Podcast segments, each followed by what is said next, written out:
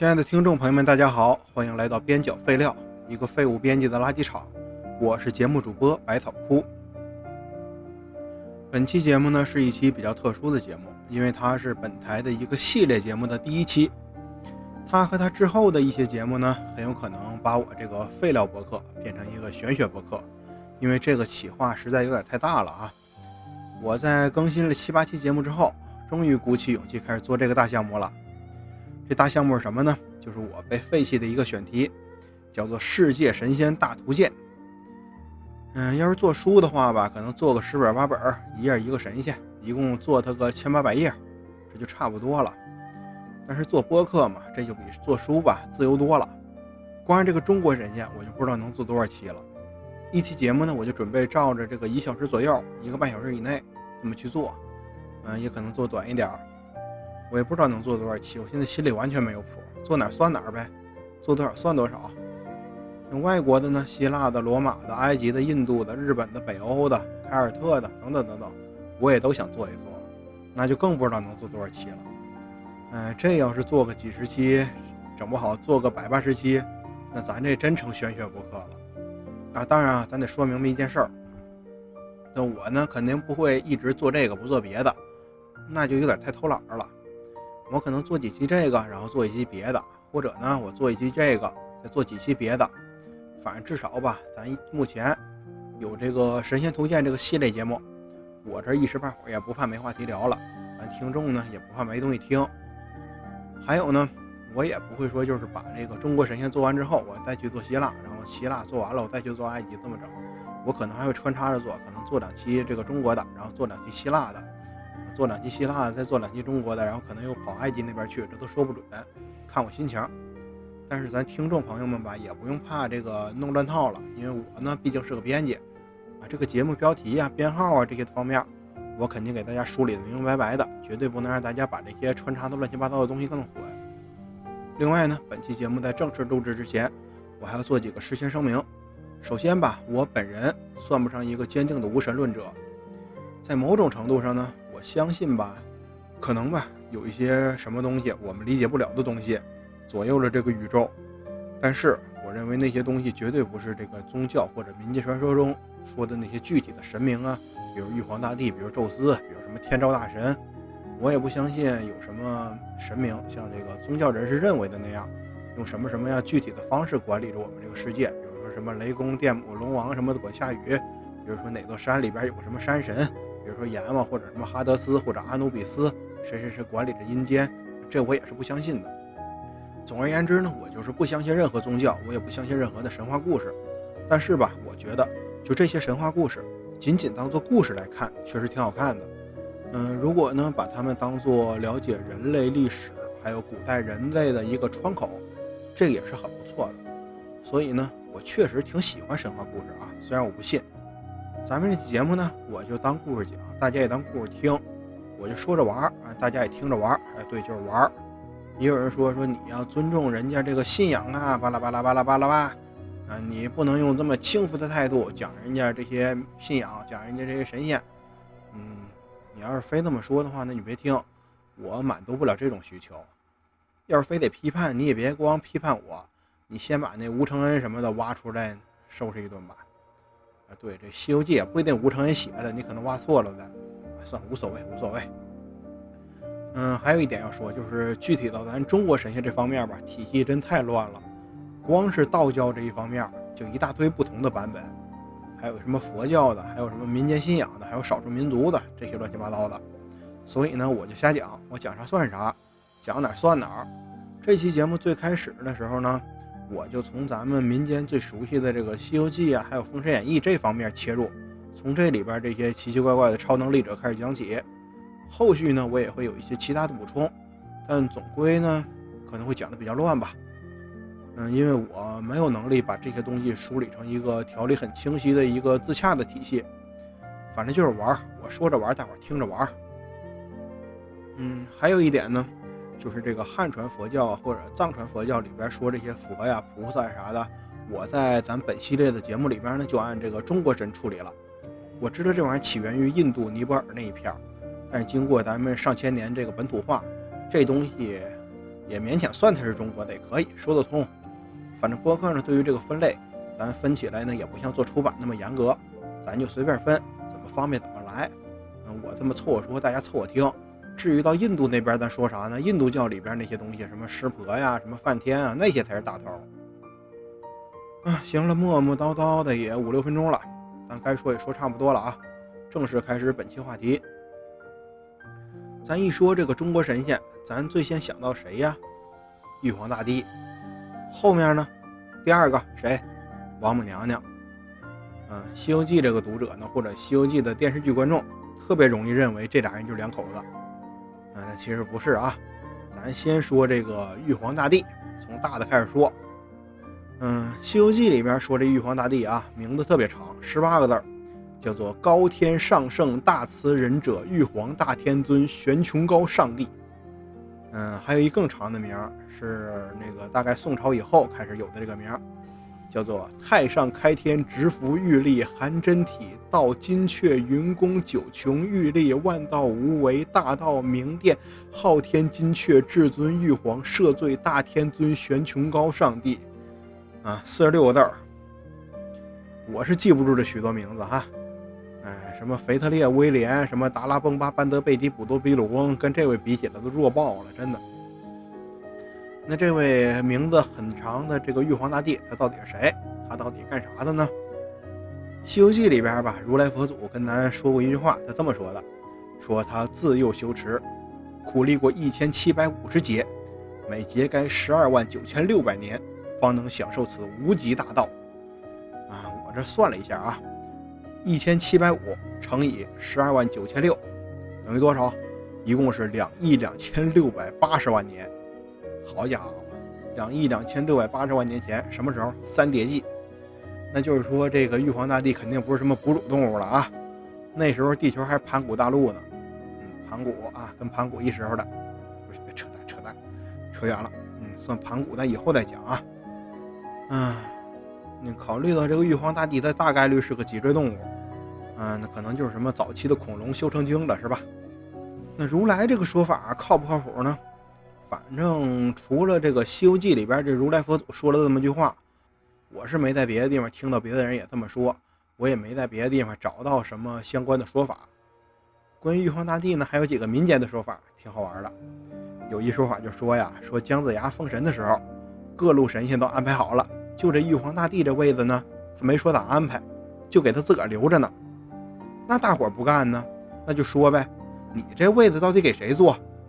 老姜头，你今儿你得给我们说明白了，你不说明白，我们不走。这老姜头挺紧张，打哈哈就说呀：“哎，这个地儿啊，有人来坐，有人来坐啊，有人来坐。”结果呢，他有一书童，他这书童叫做张友仁，有爱的有，仁义礼智信的人。他一听这好家伙，有人来坐呀！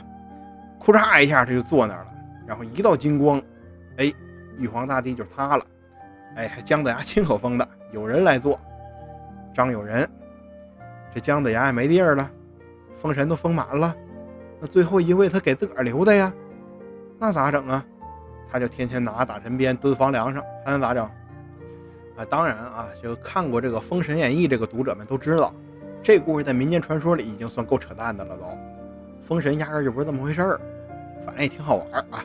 讲这玉皇大帝呢，要不讲这好玩的故事，我觉得白讲了。这故事我觉得也很好的体现了咱们中华人民朴素的这个价值观。什么价值观呢？王侯将相宁有种乎？皇帝轮流坐，明年到我家。我是这么以为的啊。大伙儿怎么看？大伙儿各有各的看法。这事儿还有后续呢。说这小张啊，干了这个缺德事儿以后，姜子牙就咒他说：“你家以后代代男盗女娼。”所以啊，就后来有传说说这个玉皇大帝哪儿子干了啥坏事儿，然后还有说什么七仙女啊、三圣母，包括二郎神他妈干的那些违背封建时代道德标准的那些事儿，归根结底都让姜子牙给咒了。这都扯淡，都是民间传说，这种互相交流，然后互相的牵强附会。哎，关于这个玉皇大帝传说还有不少，你要上网上搜，肯定能搜到一名字，说这个玉皇大帝叫做张百忍，百是那个一百、二百、三百、五百那个百，忍就是忍者神龟的忍，张百忍，说是还说是什么张家湾的债主，那我最近就离张家湾不远，我咋没听说这事儿呢？啊，北京张家湾。嗯，其实吧，我怎么看这名字，我都觉得像是什么影视剧啊，或者是游戏啊，或者是近代这个网络小说里的人名。我也没在什么古籍里边看到这名字，然后我就找。你说这名字出现了，它多少会有一个出处吧，对不对？这出处到底在哪儿？找了半天，网上有人说，不是张友仁啊，这个说法出自一个叫做欧阳飞的人写的书，这本书叫《诸神传奇》。嗯，我也没找着这本书，百度啊还是电商啊都没有。但你听这名《诸神传奇》，我怎么听它都是一个现代的东西。有知道的这个听众朋友可以给我指指路，我就想看看这到底是什么新鲜玩意儿。然后我又费挺大劲，又找着一个出处，找着一个其他的书说这事儿，但我没看见这个书，我就看见一故事梗概，故事梗概就够用了。那这玩意儿我也懒得多看，其实这本书呢叫《玉皇大帝传》。啊，具体写啥不重要。这本书是由北京团结出版社于一九九五年十二月出版，这生产日期比我还晚呢。嗯，这也是一个现代人写的。嗯，那个现代人还是个什么退伍军人，我记得好像。这里面大概就说说天界出了什么什么混乱，然后神仙们要找一个人类来解决解决这个事儿。最后找到一人，这人名字叫张友仁，又名张白忍。好家伙，还糅合一块儿了。反正最后呢，这个张友仁、张白忍就把这事儿办成了，他就变成玉皇大帝了。你说这故事我听着越听越像那个赫拉克勒斯呢，有点像啊。嗯，咱也不扯那些闲淡了，现在咱说点正经的、可考的、正经的古代传说。嗯，也是有很多种说法，咱先一种一种的说吧。唐代的那本书《酉阳杂俎》里边，我在之前的节目里也提过这个书。这本书里有一个故事，说天翁姓张名坚，坚固的坚。说这张坚啊，打小就是一挺淘气的小孩。有一回呢，这张坚就是弄个小网，就跟那个闰土抓鸟似的，他就抓了一只白雀，这白雀就让他养起来了。后来呢，他就做梦，梦见有一个刘天翁生气了。这刘天翁应该就是当时的那个天帝吧？这刘天翁就要杀他，也不知道为啥。然后呢，白雀就交给这个张坚各种各样这个避难的方法。刘天翁就想下凡看看这是怎么回事儿。然后张坚就来点小聪明劲儿，他就设宴招待这个刘天翁。然后趁着这个刘天翁吃肉喝酒那会儿，他就把这刘天翁的车给开走了。他那车的还什么有什么白龙驾驶了，他就驾这白龙登天了。这刘天翁就赶紧追这个张坚啊。结果呢，这个张坚。到了天宫，他就做了天翁，然后就把这天门给关了，马上就更换这个文武百官，更换他这个朝廷，最后把这个白雀封为上清侯。那你张坚干这事儿啊，刘天翁没地儿干呢。刘天翁干啥呀？下岗了。那他就徘徊于五岳，四处生灾。然后这个张天翁也怕出问题呀，就封这个刘天翁做泰山神，掌管人间生死。你说这故事吧，咱捋捋啊。天翁他姓啥？姓张。老天翁姓啥呢？姓刘。老张把老刘干翻了。那到这儿，那一听就知道咋回事了，是不是？老张把老刘干翻了，这啥事儿啊？八成就是黄巾起义。张角，天公将军他姓张啊。然后汉朝这朝廷他们姓刘啊，对不对？所以呢，这故事。挺大概率就是张角这帮人编的，或者是呢后人根据张角的这个事儿，根据天公将军的这个事儿，就是附会而成的吧。嗯，这故事呢多多少少也算有个后续。嗯，南北朝有一本书叫做《阴云小说》，书里边是这么写的：说有一个人叫周兴，周兴死了之后，就是天帝召见他，周周兴就私下就问这个天帝身边的人。说这个天帝是自古以来那个张天帝吗？然后天上人就偷摸跟他说，说张天帝呀已经死了，这位是曹明帝。好家伙，这个姓曹了，这不更明显了吗？这故事呢算是一个历史故事的演绎吧。嗯，这跟这个道教啊跟神话关系其实都不太大。那咱说说道教这边啊，道教有一本书叫做《高尚玉皇本行集经》。就讲的什么玉皇大帝这些事儿，里面就说呀，玉皇大帝他本来是一个王子，他们那国家叫做光颜妙乐国，还叫什么光颜妙月国呀？多音字我也不知道到底读哪个，我就读什么光颜妙乐国吧。嗯，这国家这个王子后来怎么怎么怎么修行，怎么怎么怎么怎么渡劫，最后就变成玉皇大帝了。他那国家呢，好像也不是什么人间的国家，这国家在天上，在昊天界。这书呢，具体啥时候成书的，咱也不好说。但看这个名词的使用，嗯，要说跟佛经没一点关系吧，什么光颜妙乐国，我觉得不可能。或者说这个东西它跟佛经他们之间有什么互相的借鉴，甚至互相的抄袭，这肯定是有的。反正现在老道们道观里供的那个玉皇大帝，嗯，大概就是这个王子。我就发现这个东西方人都挺喜欢王子。玉皇大帝是王子，释迦牟尼也是王子，这么一说又感觉他们好像有啥联系似的。哎，算了，这不是我该琢磨的事儿。咱再说点这个更靠谱的啊。从历史的角度来讲，从周朝开始呢，就是这个周朝的君主们就会供一个神，这个神叫做昊天上帝。但是呢，玉皇玉帝这个名字那会儿是没有的。这个昊天上帝就是天上最大的那个天上的皇上。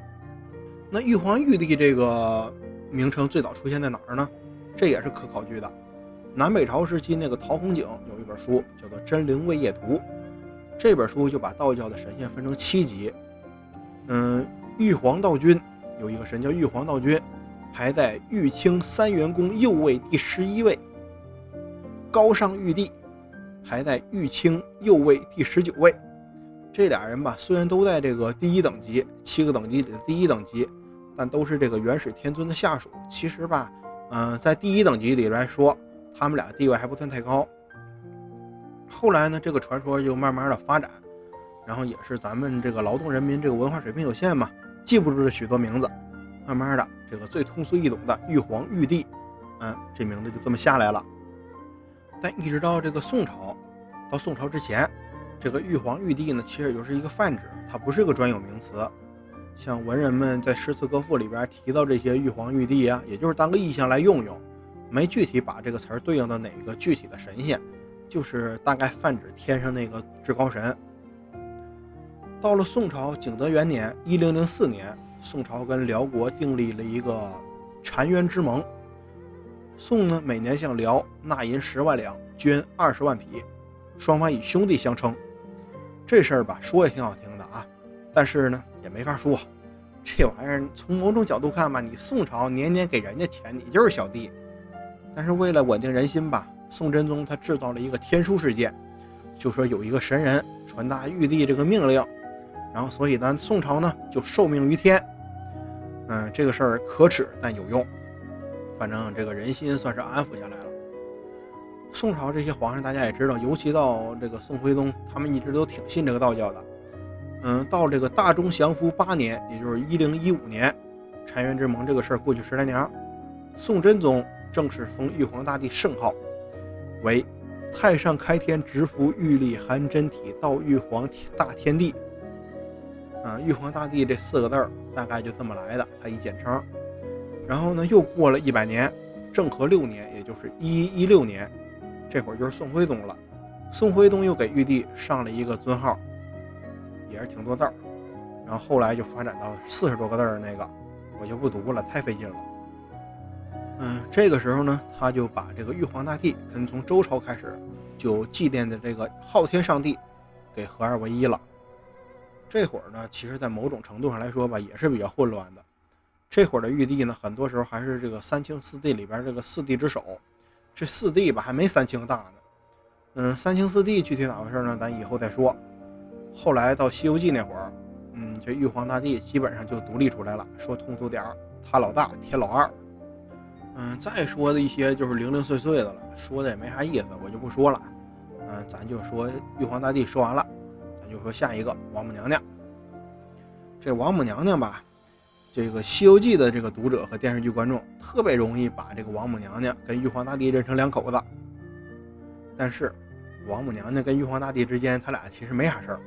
这个早就不是啥冷知识了，咱也不用太细说了。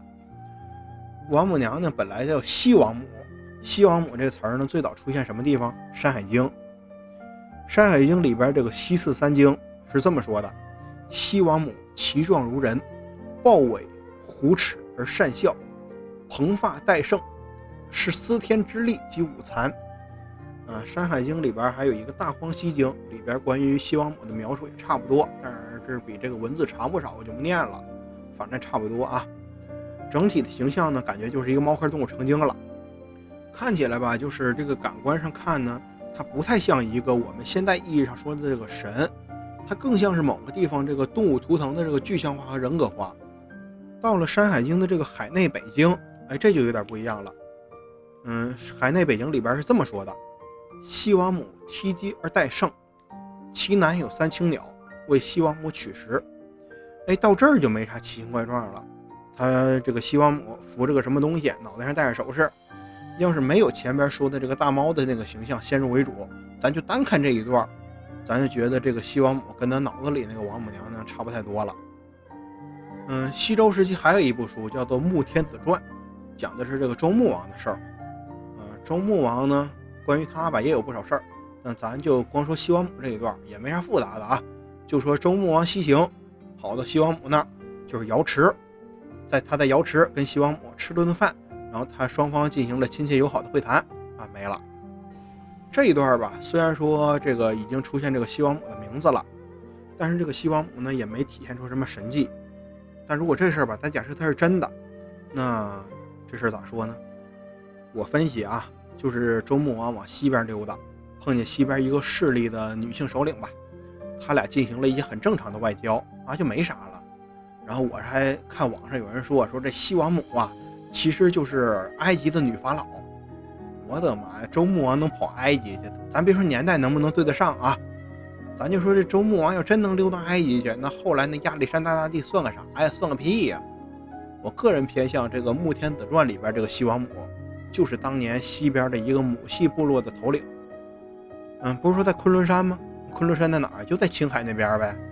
按咱现在国土来说，都没出国呢。西周时候那交通水平吧。到那也差不多，也说得通。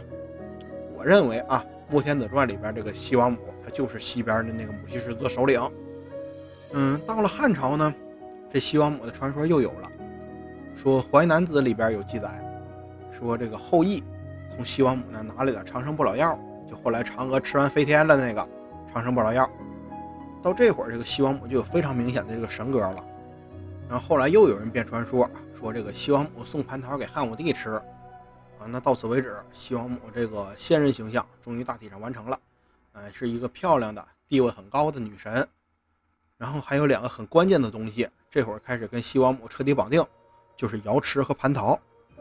到了明朝呢，有一个人叫王世贞，他写了一本书叫《列仙全传》，书里边有一段西王母传，这里边这个王母娘娘西王母就彻底定型了。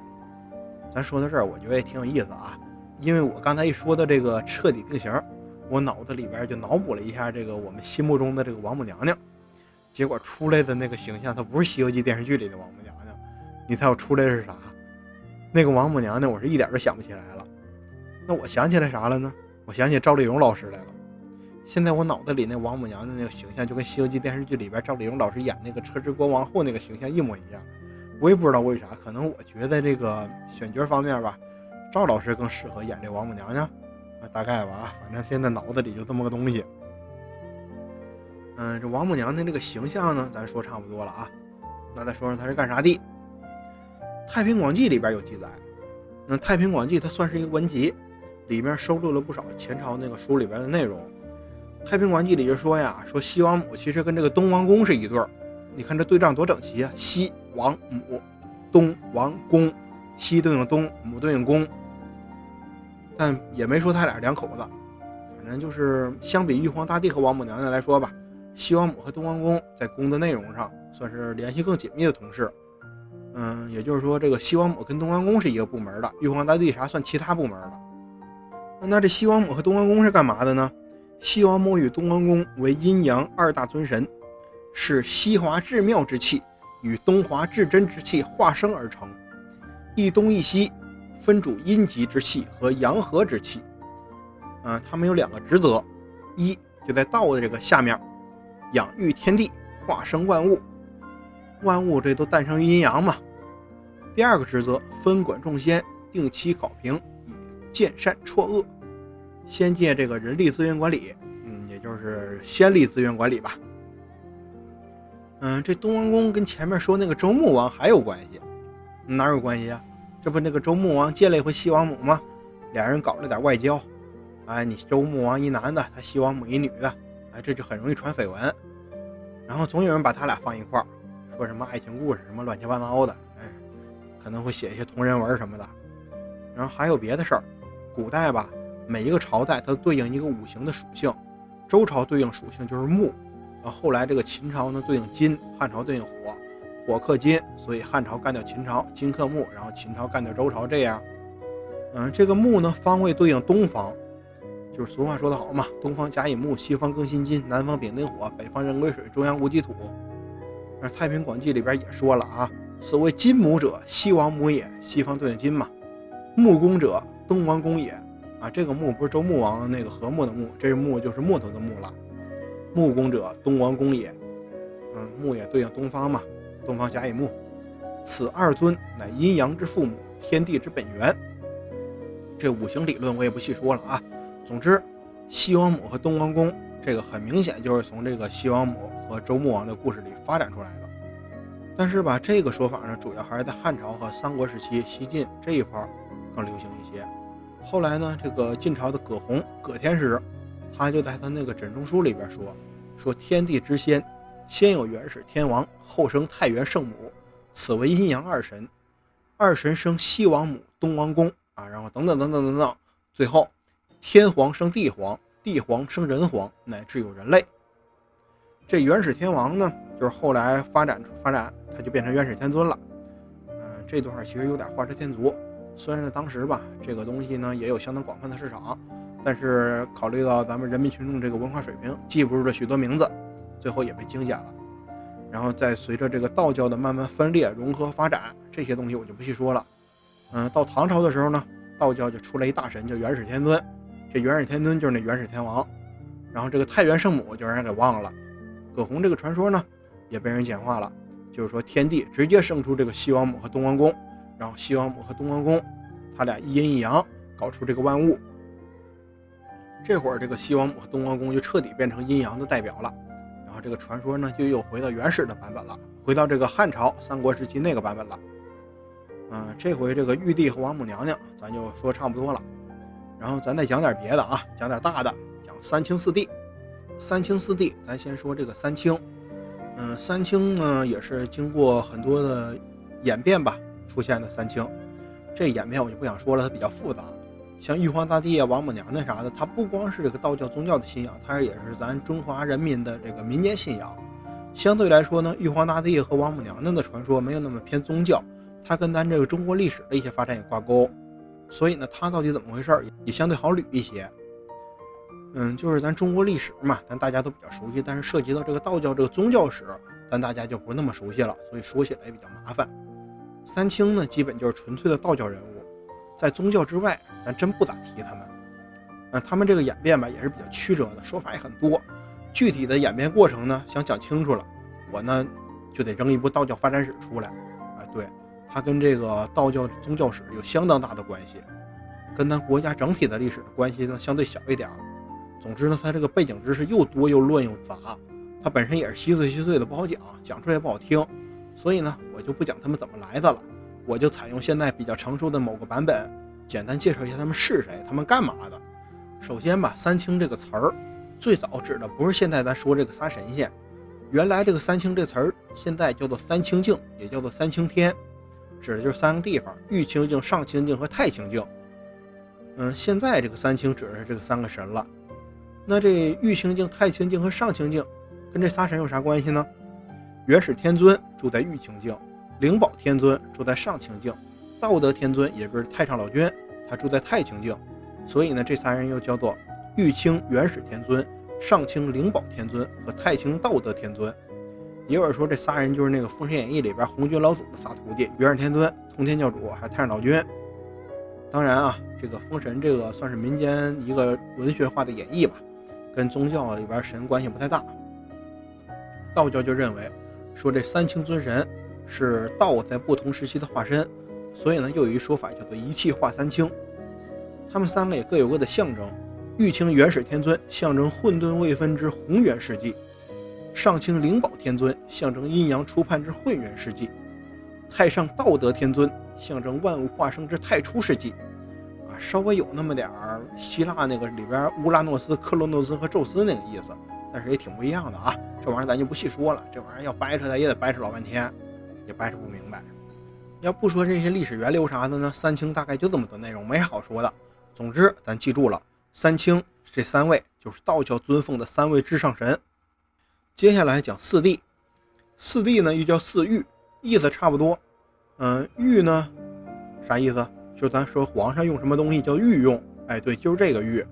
关于这四帝四御是谁，也有不同的说法。有一种说法是这么说的啊：头一位叫做昊天金阙至尊玉皇大帝，第二位叫做中天紫微北极大帝，第三位勾陈上宫天皇大帝，第四位承天效法后土皇帝旗。头一位，这昊天金阙至尊玉皇大帝啊，就那玉皇大帝，前面叨叨半天了，我也不多解释了啊。后面这俩还有点渊源。道教呢有本典籍叫做《玉清无上灵宝自然》。北斗本生真经，简称叫做北斗本生真经。这里边就记载说，有一地方，这地方叫龙汉。龙汉这地儿呢，住了一国王，国王叫周瑜。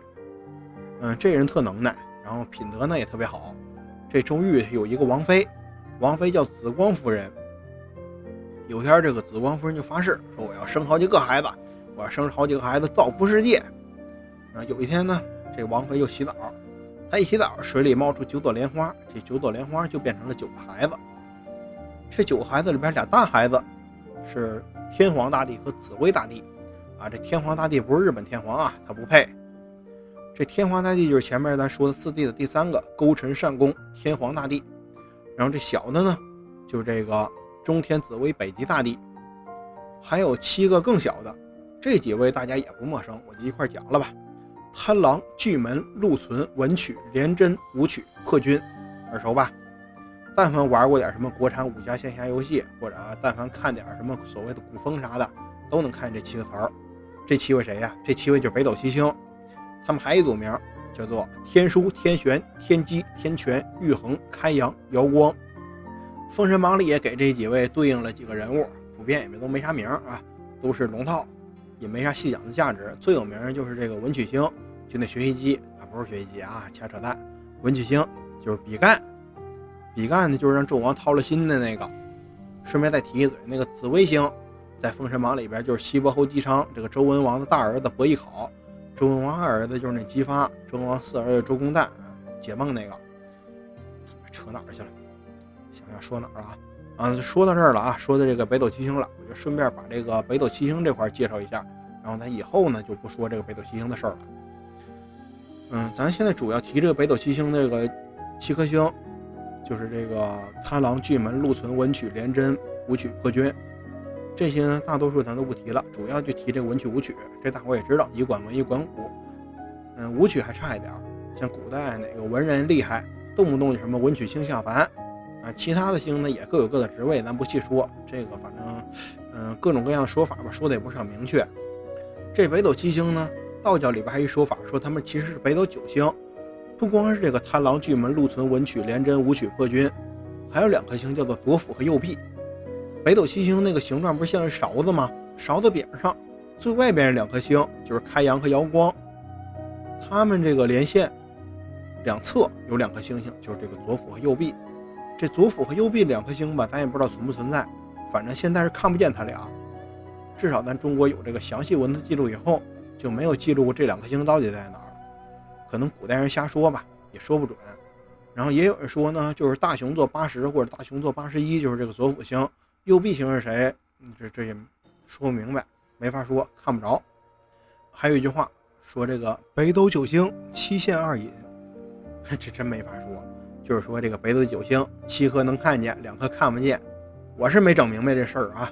要是哪位听众呢，对这个方面，对这个天文学啥的有比较深的了解，嗯，可以在评论区说一说，让我让咱们其其他的听众朋友们长长见识。我还真整不明白这个事儿了。另外呢，咱现在提到这个北斗星君，通常指的其实是一个神仙，它对应的呢是南斗星君两个人，南斗助生，北斗助死，哎，他俩就是一个对应的关系，一生一死。嗯，诸葛亮在五丈原整那个七星灯，就跟这个事儿有点关系。嗯，这个北斗七星说差不多了，咱说回这个四帝。四帝呢，玉皇大帝不说了啊，勾陈那边待会儿说。紫微大帝就这紫微星、北极星啊，这个北极星呢，它其实通常指的是那个离北天极最近的一颗星星，但因为这个岁差之类的这个变化吧，现在紫微星它已经不是北极星了，紫微星呢是小熊座贝塔星。现在北极星呢，其实小熊座阿尔法星。嗯，因为这个紫微星吧，就是当年这个小熊的贝塔星，它在正中间，所以呢也很好理解，因为它在正中间嘛，所以所有星星它最大，什么都归它管。虽然现在这个星星的位置有一些变化，但是嗯这个宗教理论也不是那么好改的，所以呢，紫微星还是指这个已经不是北极星的小熊的贝塔星。嗯，这个紫微星它还有啥活呢？它不光管所有星星，它还有别的活，叫做上统诸星，中御万法，下治丰都，乃诸天星宿之主也。总之就挺牛逼，啥都管。他哥，他哥就是那个勾陈上宫天皇大帝，也牛逼。勾陈他协助玉皇大帝，执掌南北两极和天地人三才，统御众星，并主持人间兵革之事。但是看起来就是跟他弟弟比吧，有点偏那个人事行政那块儿，嗯，没他弟弟紫微星那么有名。他也，嗯，下一个就是第四个是承天效法后土皇帝旗，啊，说这大长名大伙也记不住，我也记不住，我照着念的，啊，记住简称就行了，简称就后土，苍天在上，后土为正。这后呢就是皇后的后，有些写错别字的后土就写成皇后的后，这是不对的。这后土神呢，开始呢也没说性别。后来慢慢发展，他就发展成了一位女神，叫做后土娘娘。这位管的也挺宽的啊，管啥呢？掌管山岳土地变化及诸山神、地奇、三山五岳大帝等大神。啊，就是说地面的主管，天上也是谁，地上我最大。嗯，另外的说法呢，就是这个四帝不是前面说这个四人，不是玉皇大帝，不是什么，嗯，紫微星、勾陈星，还有什么后土。嗯，其实主要区别呢，就是不包括这个玉皇大帝和后土娘娘。那这四位都是谁呀？这四位是四级大帝，就是四个方位的大帝，他们也各有各的职责。北方北极紫微大帝总御万星，啊，这好懂，就是星星都归他管。然后南方南极长生大帝总御万灵，啊，灵这概念不太好说，我也说不太明白，大概可以理解成一些超自然的意识体。嗯，因为后面还有什么万神。神跟灵它多少有点区别，可能形态啊区别，也可能是编制上的区别，啊，这也说不太清。万神是谁管呢？西方太极天皇大帝总御万神，啊，所有神仙都归这个西方这个管。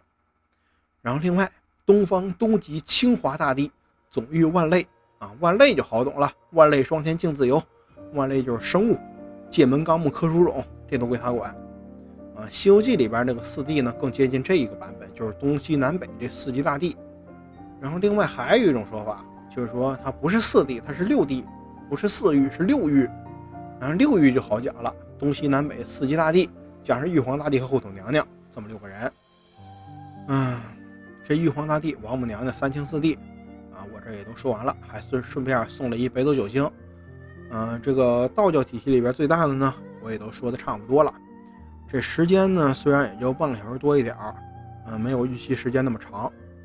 嗯，大神吧，其实还有什么盘古啊、伏羲、女娲之类的，但是今天我不想说那些东西了，因为感觉他们这个东西跟这个玉皇大帝这一套，它不像一个体系的，所以今天说的也够多的了啊。再说大伙估计也不爱听了，乱七八糟什么玩意儿啊？那就留到下一期。反正反正咱们来日方长嘛，我这电台也不会一时半会儿就停掉，是不是？后要说的也还多着呢，像什么城隍土地呀，什么四大天王啊，哪吒李靖啊，什么后羿嫦娥呀，什么六十太岁呀，等等等等等等，能说太多了。唉，咱就慢慢说。以后这个世界神仙大图鉴，咱也会接着做。啊，好了，感谢大家收听边角废料的世界神仙大图鉴系列节目第一期。如果您觉得本节目说的不错，说的挺好。那您赞同本节目观点的话，欢迎您订阅、转发、分享、互动、留言。如果您觉得本节目哪里说的不对，哪里说的不好，还请您在评论区多多指正，我也会及时给您回复。